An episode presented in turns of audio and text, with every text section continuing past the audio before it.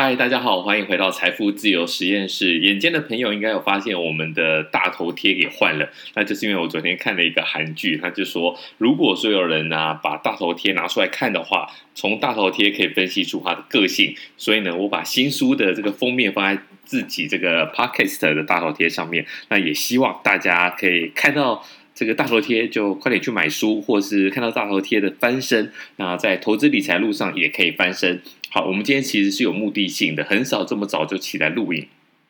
今天呢，是因为我们上一集讲到投资小白，然后呢，我们的好朋友其实也是我们之前的一个来宾，他就说，如果除了零零五零、零零五六，还有没有不用看盘的这种 ETF？那他其中有提到了股利精选或是国泰高股息。好的，我们也是非常希望说国泰高股息可以来找我们业配，但是我要跟他说一声抱歉，就是说，如果以投资小白来说的话。你千万不要去选这种主题性的 ETF。所谓的 ETF 呢，就是所谓在交易所交易的基金，那它是可以很方便、快速买卖，就像你买个股一样。可是呢，它是追踪一个大盘指数，这才是我们最原汤、原汁原味的一个 ETF。那这种指数型的 ETF 才是我们投资小白要快速去入门，然后呢，快速去买。如果你买了这个东西之后呢，你的资金就已经在。资本市场里面帮你工作，帮你赚钱。那你要选什么？当然是要选这个针对，就是追踪这种富时，比如零零五零，它就是追踪富时的这个指数，或是 SPY，SPY 是追踪美股的。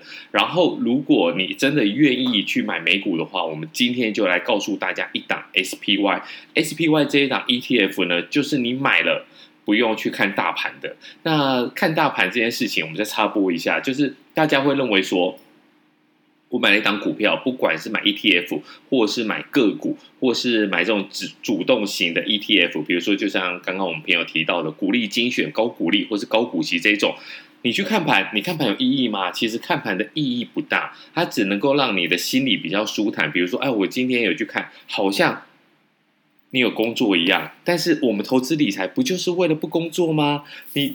不，你没根本没有办法说，我多看一下这些呃股票的走势图，或是我多看一下 K 线图，可以造成什么影响，或是我可以从这个 K 线图里面来决定我接下来的一些作为。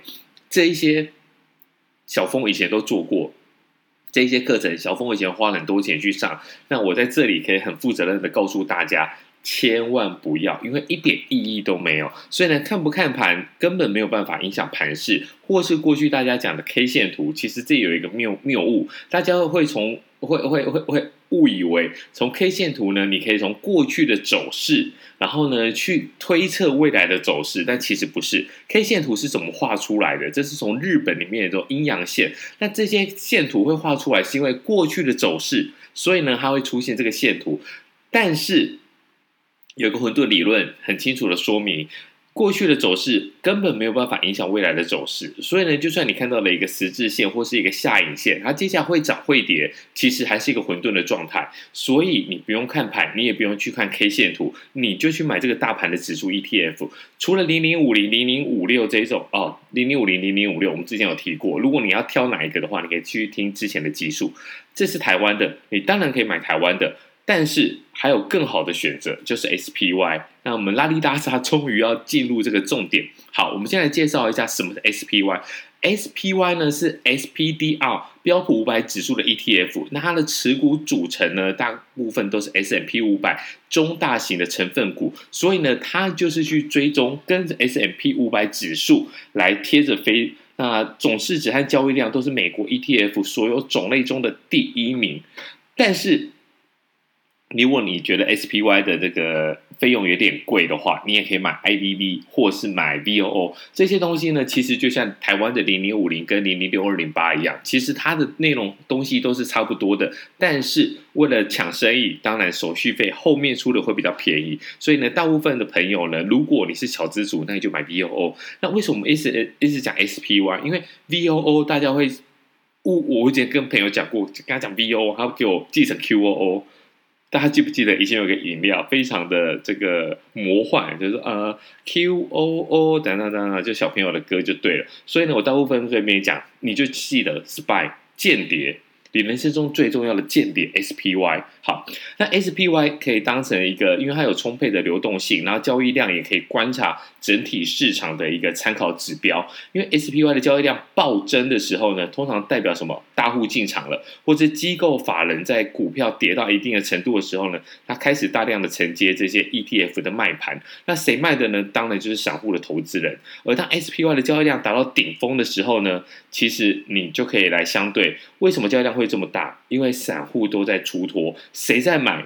交易量就是有人卖有人买嘛。那谁买？就是法人跟机构投资人。那这个时候，整体股票市场在市场的是整体股票市场其实已经慢慢的偏向多方了。那美股相对低场的低档的买点就在这个时候浮现。所以呢，如果你要投资美股，你可以直接买 S&P 五百这些 SPY 指数，然后呢，你也可以用这个 S M P 这个 SPY 的这个交易量来看美股到底落底了没有。好，那这些东西我们可以看一下最新的一个数据呢，它的交易量在九月二十四号呢。非常的神奇，大概有九百三十四亿，你想想看，这是多么大的一笔数量。好，再来我们看它的价格，它的价格呢是四百四十三元，四百四十三元一股，四百四十三元，因为美股不用像台股一样一次要买一张，台股一张股票是一千股，那你想想看，你买一股就好了，四百四十三元，我们乘我们汇率，马上来算一下，好。一股是四四三，四四三乘以现在大概是二十八点五，大概是多少钱？一股大概一万两千六百二十五块钱，买不买得起？买得起啊！这个时候我们先记得一个数字，四百四十三元。好，在四百四十三元这个数字你记得的时候呢，我们来看一下，我们之前其实非常早以前我在脸书上面有写过，如果你可以在更早以前买 S。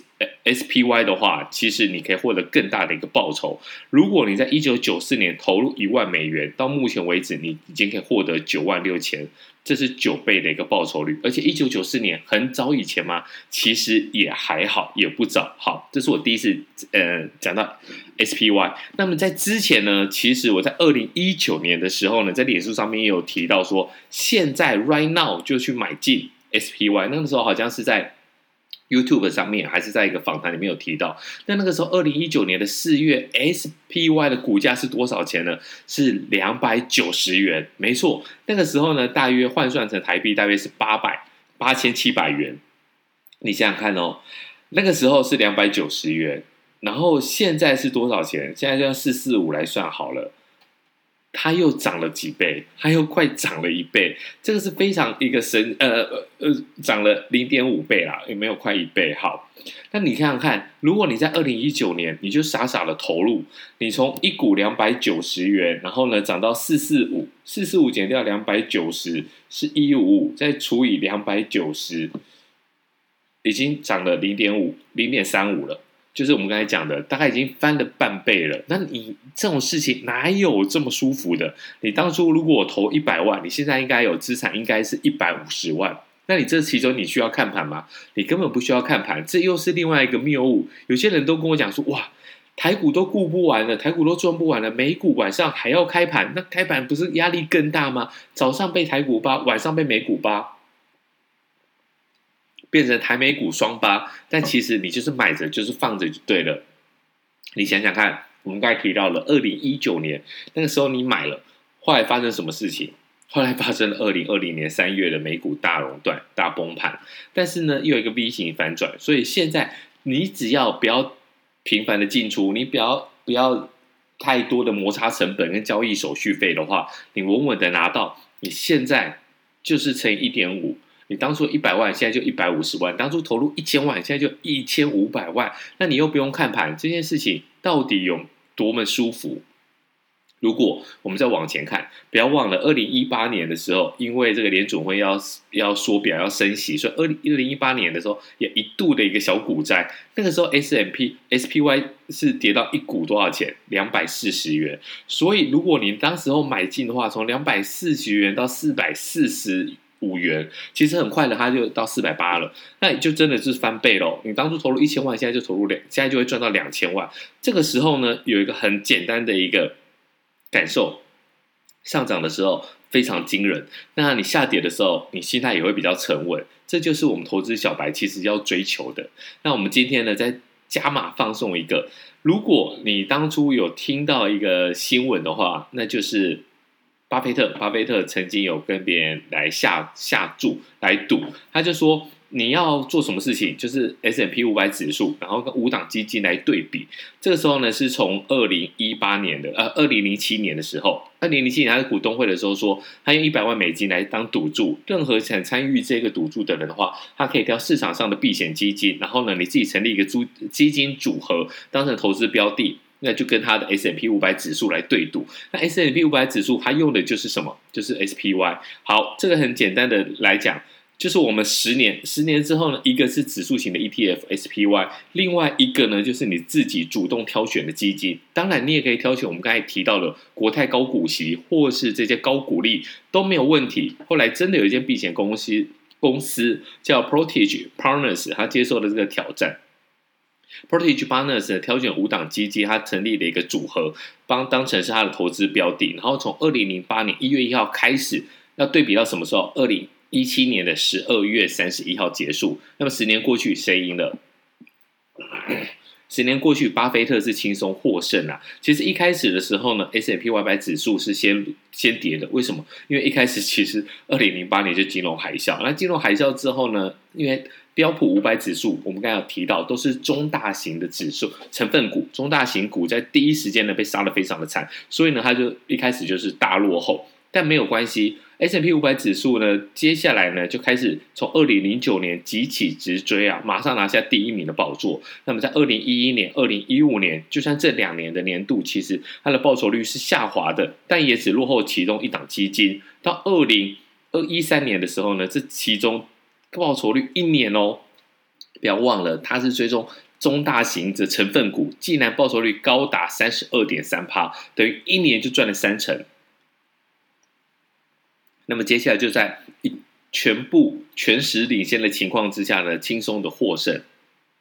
那么最后呢，它的年化报酬率从二零零八年到二零一七年，标普五百的年复合率年年复合报酬率是八点五趴，八点五趴。它再看一下它的其他五档基金，A 基金呢是二点零，B 基金呢三点六，那 C 基金好一点是六点五，但如果你挑选到 D 基金的话是。这十年赚了零点三趴，你要想哦，这零点三趴真的是赚的吗？再扣掉这些基金的保管费、手续费、申请跟买回这些的费用，零点三趴应该是一个负值。好，这一一基金呢也是二点四趴，那这个就是很简单的告诉大家说，大部分的主动选股。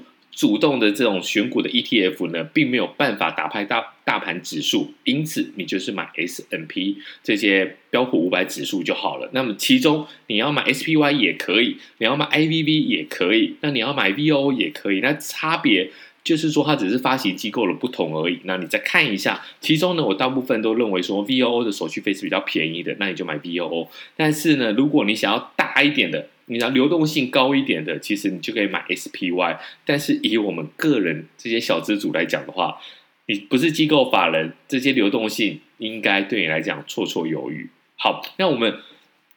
最后工商广告一下，因为现在 Podcast 的的排名是非常吃这个呃五星留言的，所以希望大家可以在 Apple Podcast 上面五星留言，然后按赞、分享，或是有任何的讯息，你就直接私讯我，或是留言来问我，我们看到之后一定尽快的来回复你。好，感谢您的收听，我们下次再见，拜拜。